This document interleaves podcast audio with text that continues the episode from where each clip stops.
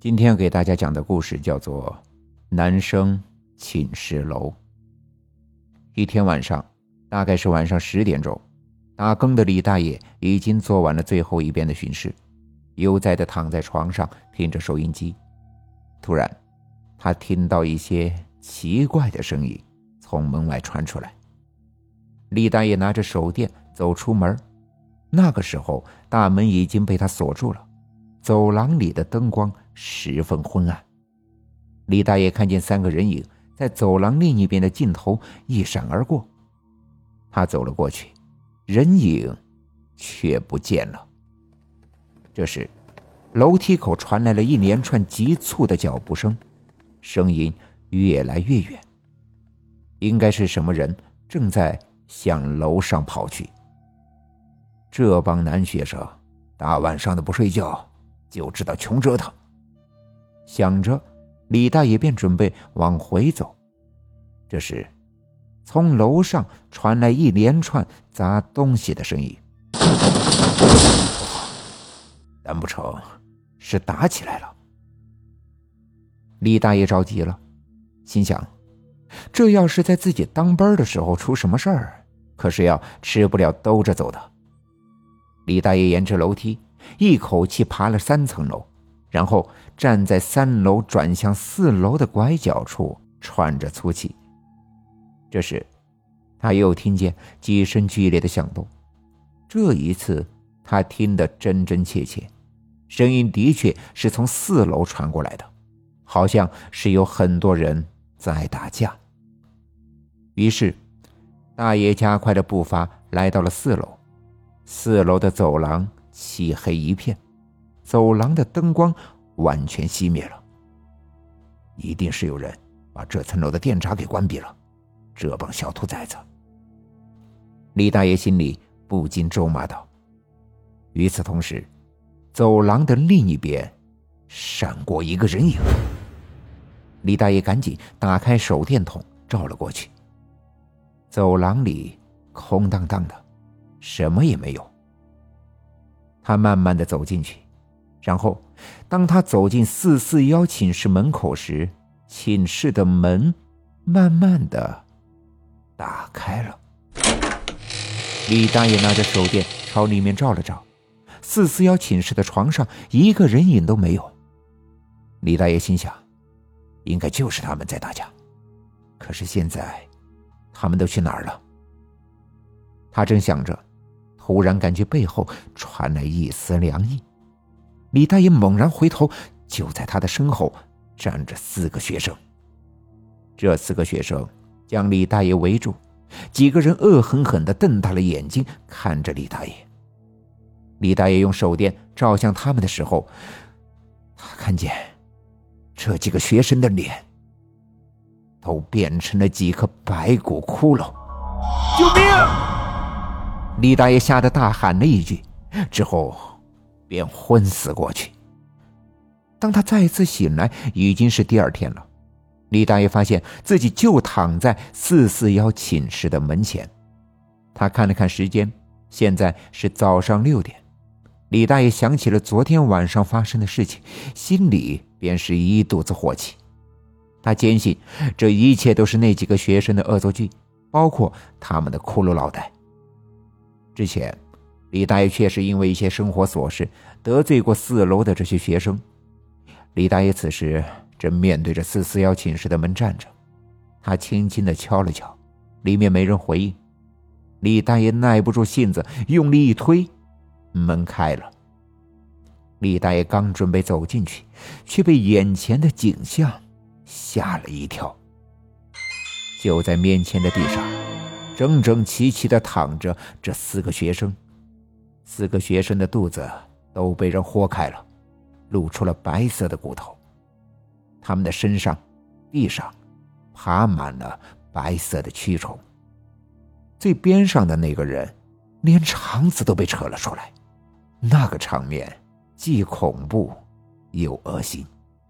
李大爷在这四个死人中看到了一张熟悉的脸，他回想起来。就在前天晚上，这个人还因为想要在午夜出寝室楼而和李大爷发生了争执。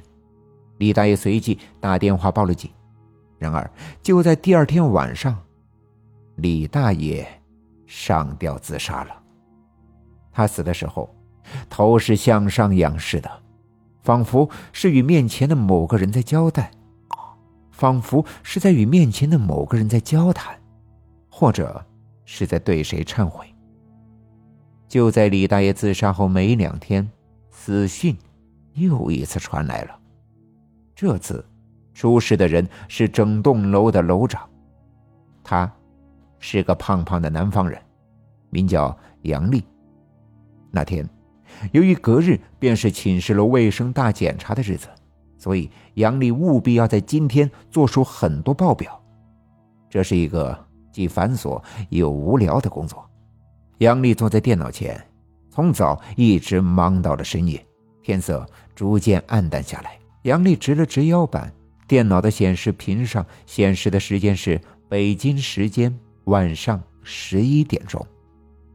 平时。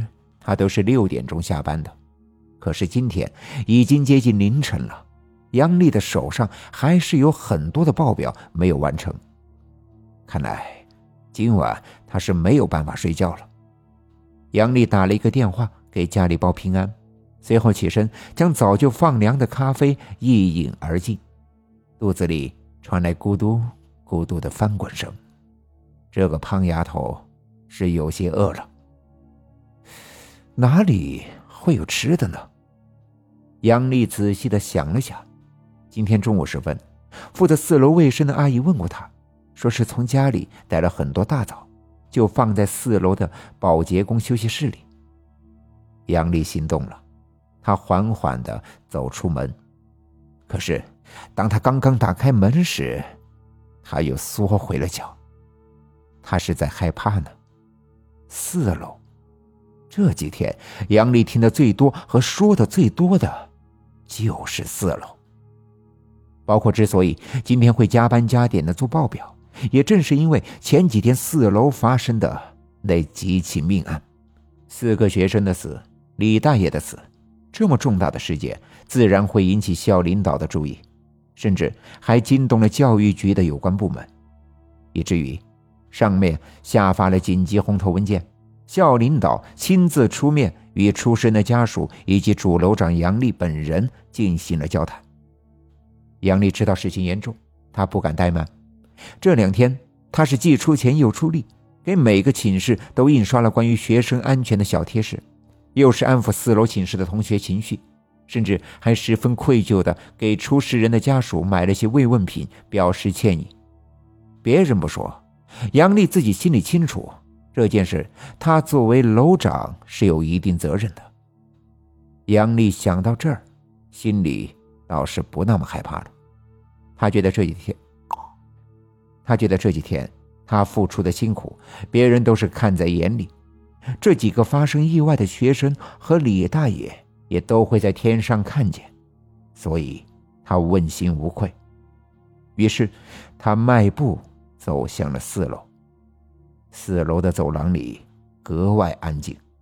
现在是夏天，可是每个寝室的门都是关着的，大概也是跟四四幺寝室有关吧。他侧面了解到，学生们口上觉得很平常，心里却是害怕的很。毕竟都是十八九岁的孩子，死亡对于他们来说是异常的敏感。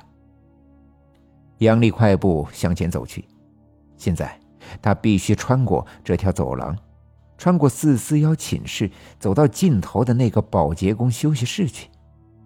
杨丽心里开始发毛了，越往里走，他就越觉得身体发麻。杨丽脚步急促，在空荡的走廊里传出了咚咚咚的回音。仔细一听，这声音就像是……有几个人在他的背后跟着他一样。杨丽加快脚步，终于，他还是硬着头皮走了过去。他现在已经是汗流浃背，有一种大难不死的感觉。在钥匙串上找到了保洁工休息室的那一把，他打开了门。过了十一点之后，除了走廊的灯之外。寝室的灯就被熄灭了，这里当然也不例外。杨丽拿出手电，她摸了摸赵姨的柜子，打开之后，她很轻松的就找到了大枣。这一切都是那么顺利，顺利的异乎寻常。杨丽狠狠的把门关上，现在她必须再次穿过那个可怕的四四幺寝室，回到楼梯口去。